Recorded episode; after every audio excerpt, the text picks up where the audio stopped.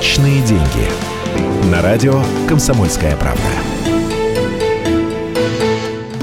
Добрый день, с вами Евгений Беляков. Сегодня поговорим о финансовых целях.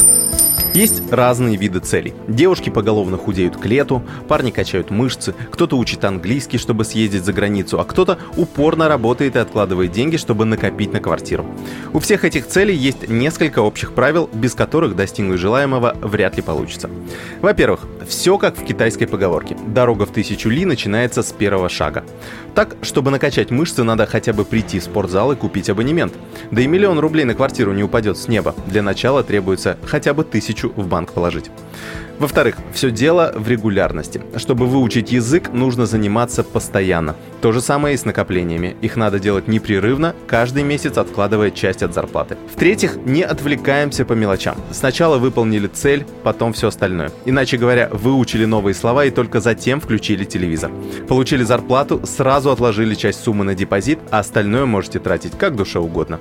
Один мой знакомый в прошлый кризис подошел к процессу накопления со спортивным азартом.